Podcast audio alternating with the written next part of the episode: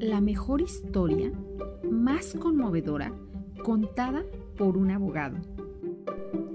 Buscando temas sobre los cuales platicar con los abogados, encontré en la red una historia que me conmovió, contada en primera persona por un abogado que nos transmite la difícil experiencia que vivió y la forma en que incidió en su vida profesional.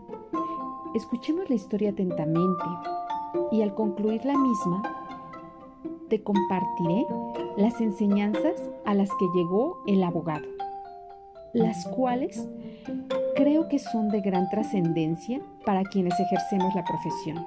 Espero que la disfrutes. La historia. En cierta ocasión, durante una charla que di ante un grupo de abogados, me hicieron esta pregunta. ¿Qué es lo más importante que ha hecho en su vida? La respuesta me vino a la mente en el acto, pero no fue la que di, porque las circunstancias no eran las apropiadas. En mi calidad de abogado de la industria del espectáculo, sabía que los asistentes deseaban escuchar anécdotas sobre mi trabajo con las celebridades. Pero he aquí la verdadera, la que surgió de lo más recóndito de mis recuerdos. Lo más importante que he hecho en la vida tuvo lugar el 8 de octubre de 1990. Mi madre cumplía 65 años y yo había viajado a casa de mis padres en Massachusetts para celebrar con la familia. Comencé el día jugando con un ex condiscípulo y amigo mío al que no había visto en mucho tiempo. Entre jugada y jugada conversamos acerca de lo que estaba pasando en la vida de cada cual me contó que su esposa y él acababan de tener un bebé y que el pequeño los mantenía en vela todas las noches. Mientras jugábamos, un coche se acercó, haciendo rechinar las llantas y tocando el claxon con insistencia. Era el padre de mi amigo, que consternado, le dijo que su bebé había dejado de respirar y lo habían llevado de urgencia al hospital. En un instante mi amigo subió al auto y se marchó dejando tras de sí una nube de polvo. Por un momento me quedé donde estaba, sin acertar a moverme. Pero luego traté de pensar qué debía hacer. ¿Seguir a mi amigo al hospital? Mi presencia allí, me dije, no iba a servir de nada, pues la criatura seguramente estaría al cuidado de médicos y enfermeras, y nada de lo que yo hiciera o dijera iba a cambiar las cosas. Brindarle mi apoyo moral. Bueno, quizá, pero tanto él como su esposa provenían de familias numerosas y sin duda estarían rodeados de parientes que les ofrecerían consuelo y el apoyo necesarios pasara lo que pasara. Lo único que haría sería estorbar. Además había planeado dedicar todo mi tiempo a mi familia, que estaba aguardando mi regreso. Así, decidí reunirme con ellos e ir más tarde a ver a mi amigo. Al poner en marcha el auto que había rentado, me percaté que mi amigo había dejado su camioneta con las llaves puestas, estacionada junto a las canchas. Me vi entonces ante otro dilema. No podía dejar así el vehículo, pero si lo cerraba y me llevaba las llaves, ¿qué iba a hacer con ellas? Podía pasar a su casa a dejarlas, pero como no tenía a la mano ni un papel para escribir una nota, no podría avisarle lo que había hecho. Decidí pues ir al hospital y entregarle las llaves. Cuando llegué, me indicaron en qué sala estaban mi amigo y su esposa.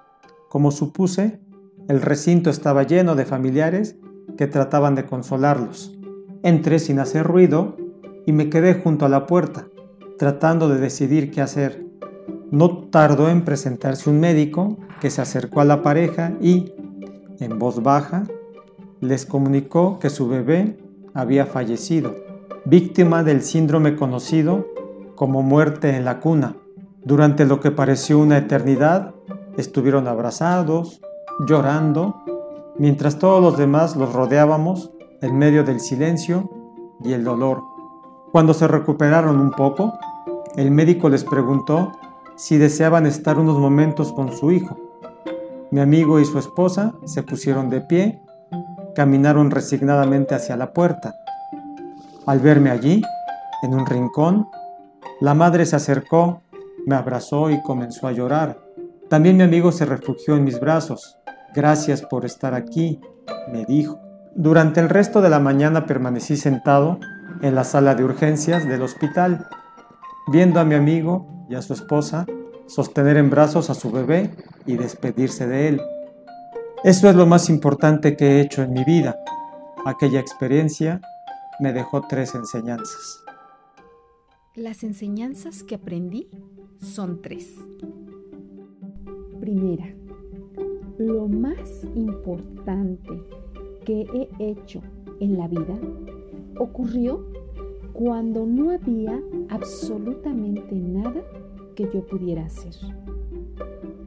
Nada de lo que aprendí en la universidad ni en los seis años que llevaba ejerciendo mi profesión me sirvió en tales circunstancias. A dos personas a las que yo estimaba le sobrevino una desgracia y yo era impotente para remediarla.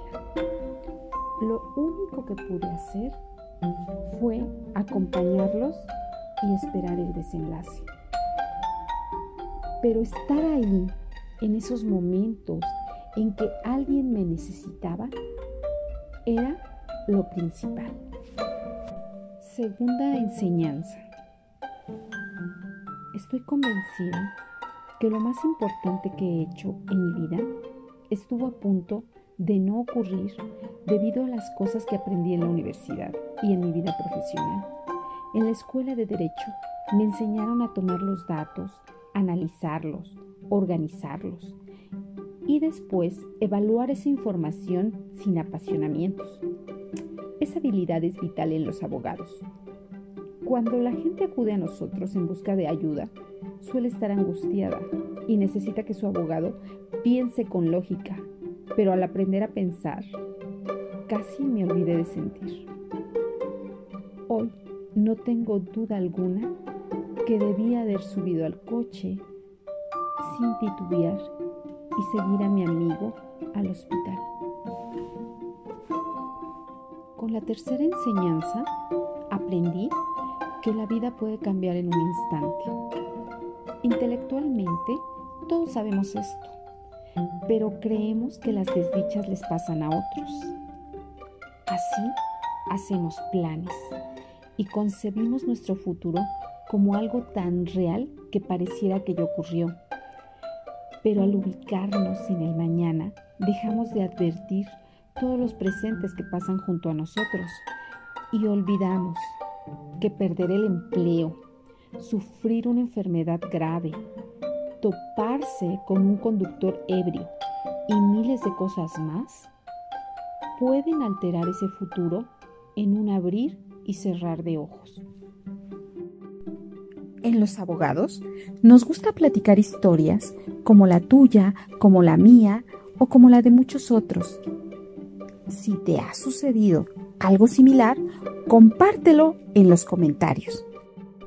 En la descripción te dejo más información sobre el tema y también nuestras redes sociales para que te suscribas a ellas y las compartas entre tus amigos y conocidos, ya que así nos ayudas a difundir la cultura jurídica.